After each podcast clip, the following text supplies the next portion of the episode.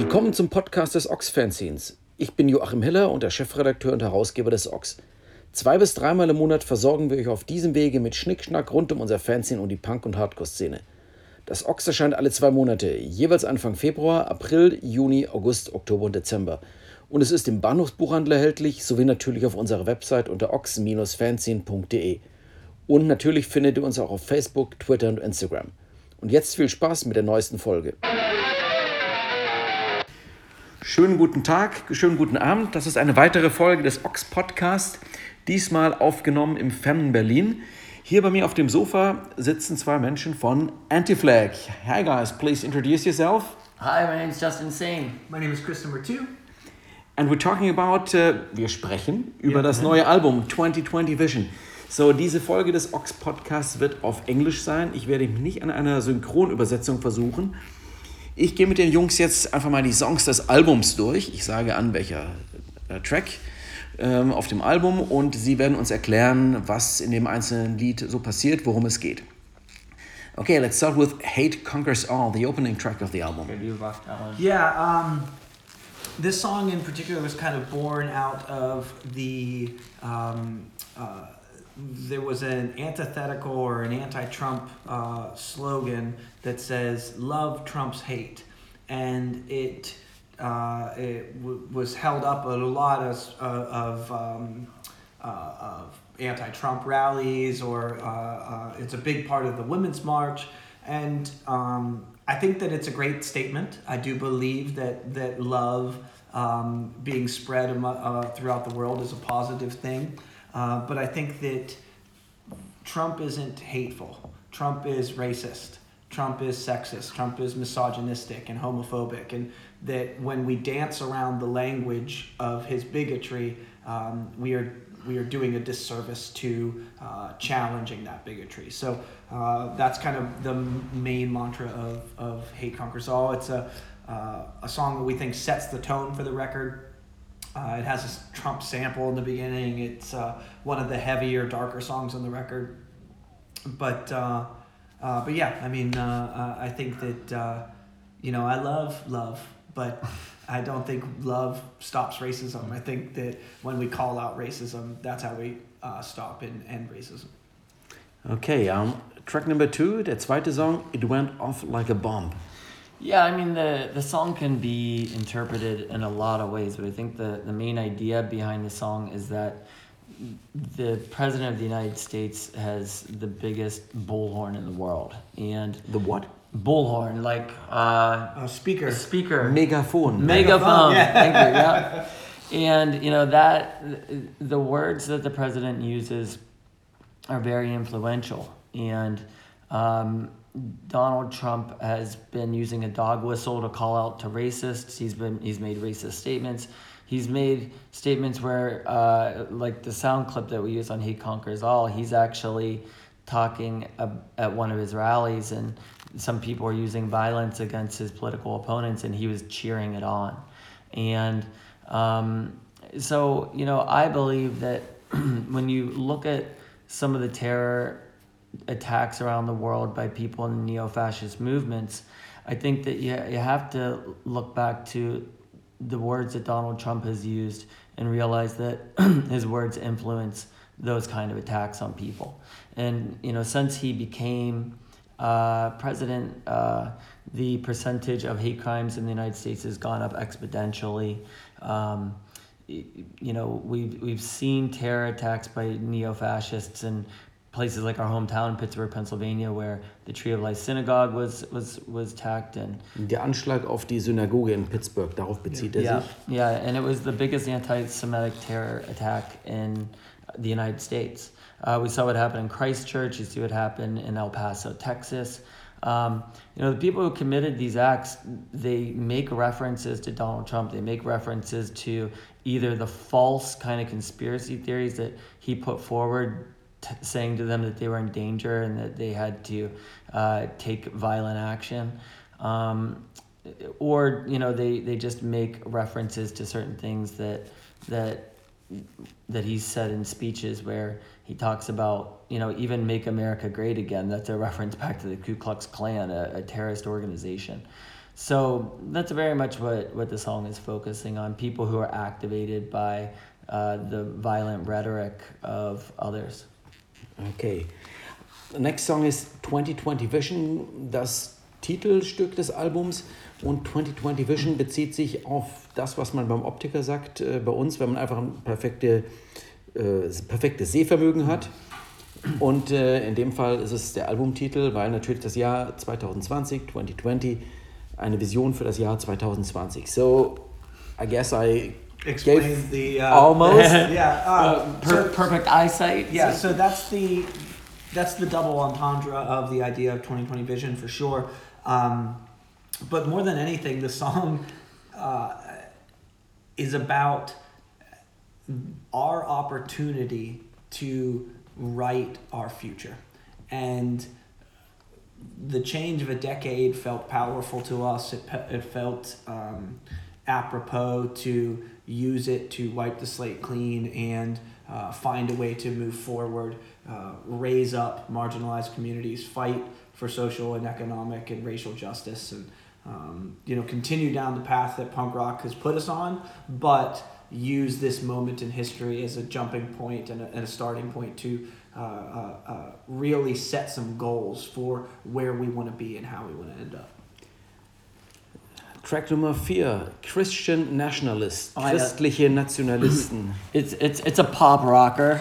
Uh, it's you know it's it's really just a a, a call out against neo-fascist movements. In particular, was was inspired by the rhetoric uh, of the Vice President of the United States, Mike Pence, who considers himself to be a Christian nationalist. He's a person who believes that uh, white Christians were ordained by God and chosen by God to lead the world and to, uh, you know, to make rules for the rest of us. And um, they're, you know, I'm not a person, you know, I guess I'm not a, a person that prescribes to a religion. So, you know, I think that religion, in my point of view, it's something that's used to control people. So I, I don't consider myself as part of any religion. I think they're all something that I would not want to be a part of.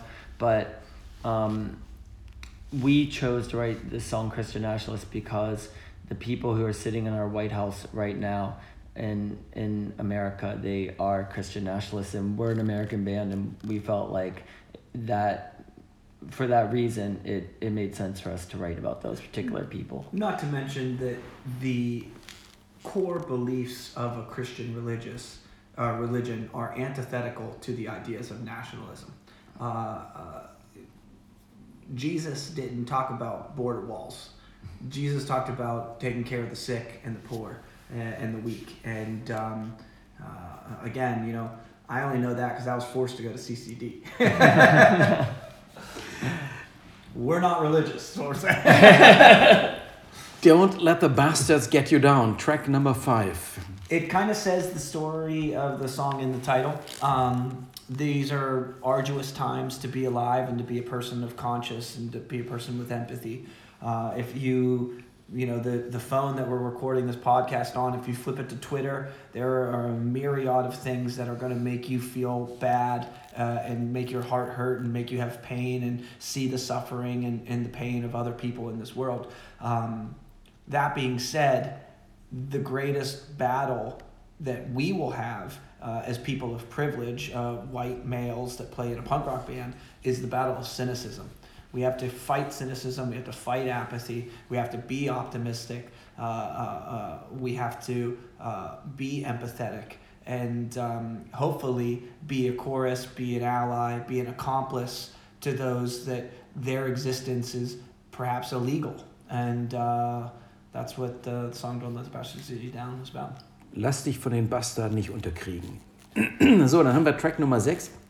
Unbreakable, ein kurzer Titel.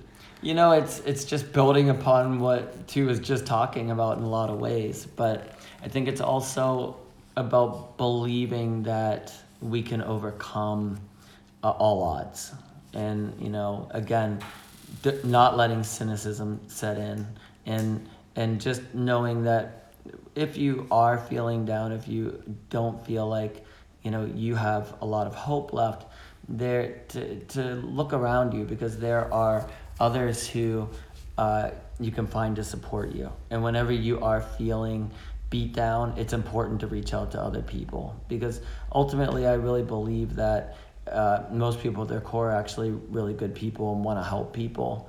And when you reach out to people and let people know that you're hurting uh, people can help you pick yourself back up. And you know, there's the thing in our society a lot of times where people feel like they have to carry their burdens all by themselves and that they can't share their burdens it somehow makes them weak or it makes them lesser of a person i i think life should be the other way around where communities should support one another and so you know if you are struggling it's important to reach out to others and and let them help you up because you can later down the line you can be there for someone else. Okay.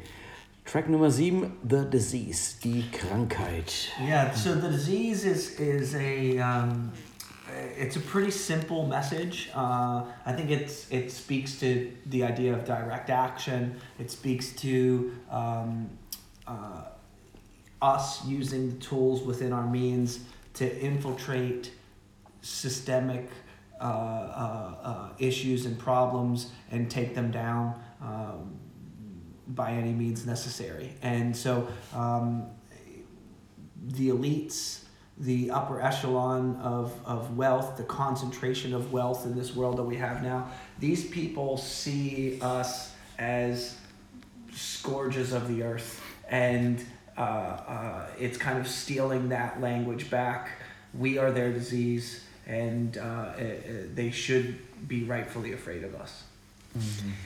Okay, a nation sleeps. Uh, eine Nation schläft. Yeah, a nation sleeps is you know um, a lot of people, especially when we travel um, the world, ask us about American racism, and they wonder how we got to a place where the police openly shoot and murder uh, African Americans uh, at a rate of two people a day, and uh, the simple answer is that in America, we make money off of people being sick. We make money off of people getting educated. We make money off of putting people in prison. All of that has led to a new version of segregation in America. Uh, uh, one that you know Martin Luther King was on a on uh, on a bridge in Birmingham to fight about uh, uh, the segregation of schools, but now we've just sent people to poor neighborhoods. We've just sent people to uneducated neighborhoods, and even furthermore, taken those people that are in those neighborhoods and jailed them. And we've done all mm-hmm. three of those things to make money and be the backbone of American economy. And uh, you know, so this song kind of talks about this this systemic racism that is beyond a uh, conversation of, uh, you know, how do we uh, socialize with people of color? How do we uh, I- interact with people of color? But I think we should be focusing on how we got to where we are and what were the pillars and the constructs of the racism that we find. Track number nine, You Make Me Sick. Yeah, this song, it's funny because it kind of started in one place where it was talking about um, male privilege, male sexism, and then the profound nature of right wing and alt right activists um, who seemingly all are sexist, misogynistic, as well as being uh, bigoted in their politics. Uh, and then, obviously, as the more people hear it, because Donald Trump is the um, conversation of the day, people are like, "Oh, this song must be about Trump," and I think it's applicable to his own misogyny and sexism too. But um, the song was originally kind of coming from a, a few articles that we had read talking about the underlying current of uh, sexism and anti-women rhetoric within the alt-right movement. Mm-hmm. Track number 10, Un-American. That was an office, I think, of um, Un-American activities. Yeah, in the 1950s. McCarthy. Yeah. yeah. So you guys are Un-American. Well, that still lingers. I mean, there's like a lot of baggage that comes along with with that phrase Un-American and being in a band Anti-Flag in, you know, 2019, 2020 you know, we've heard that phrase used towards us quite often, and you know when that phrase is coming your way that it's something that's got some uh, venom in it. It's not not coming as a compliment from most people. Um, a friend of ours suggested this song idea to us, and as soon as he said "Un American," I immediately thought about. Um, in in America, we have the National Football League, and uh, some protests or some players in, in the American in the National Football League they they started to protest during the national anthem the amount of police violence against African Americans. And they, they would protest by taking a knee during the national anthem. And a lot of people called them un American. And when he, when he, um, when our friend suggested the idea of a song called Un American, that is immediately what came to my mind is how the president immediately attacked these players. And it's, um, it's to me, you know, for him to do that, it's a dog whistle to his racist base because they know that, uh, or, or he knows, Donald Trump knows that, you know, by attacking these African American players, that'll really appeal to his racist base. It sends a message to them. And, um, you know, it, it's just interesting that he's a president and a person who has continuously done things to undermine democracy, to undermine the American Constitution. Uh, you know, he's he's done things like make his fortune by exploiting uh, by exploiting workers in America and ripping them off. Where he, you know, a lot of times in his business dealings, never paid the people he was supposed to pay, or he hired overseas work or overseas people to, to do to produce his products. And you know you could you could argue i guess that all of those things are un-american things to, for him to be doing and yet he's attacking these people simply based on the color of their skin and the fact that they're standing up for their constitutional rights i also think that the the music side of this song is important mm-hmm. um, yeah it sounds like a Chevy commercial. Mm-hmm. It feels like, like, a car, like an Americana car exactly. commercial. And, and yeah. so, because of that, we wanted to have the the switch of, uh, uh, you know, when people think about folk music or they think about Bob Dylan or they think about Bruce Springsteen, these are American heroes, and uh, their politics are 1950s un-American, and uh, we thought that that was an interesting take as well to to kind of close out uh, the record, and that leads to track eleven. Yes, Resistance Frequencies. So Resistance Frequencies was a song written the night of uh, the State of the Union, uh, that the first State of the Union that Donald Trump gave. Uh, Ansprache an die Nation, wenn die Bundeskanzlerin in Deutschland äh, die Neujahrsansprache hält, sowas in der Art. Yeah, and uh, I don't know how it feels to, to, to folks in Germany, but it is still shocking to me to see him speak on TV. It's still blows my mind that Donald Trump is the president of the United States. And while he is giving the State of the Union, while he is openly um, giving space for racism and the bigotry that we know, there were children in cages at the border of the U.S. and Mexico, and my my my heart broke for them that there was rounds of applause from quote unquote both sides of the aisle, Republican and Democrats, for things that this man was saying, and unjust, illegally elected person um, who has nothing in common with them, the people of America.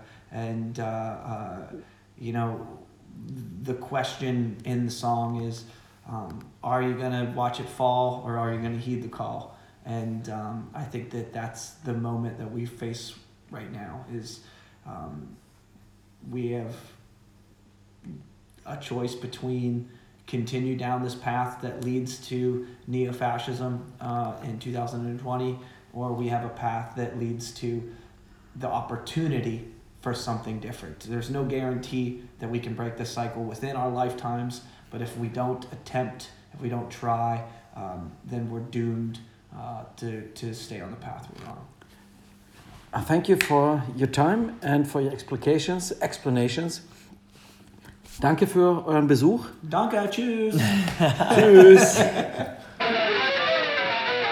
Danke an alle, die bis hierhin durchgehalten haben. Bis zum nächsten Mal.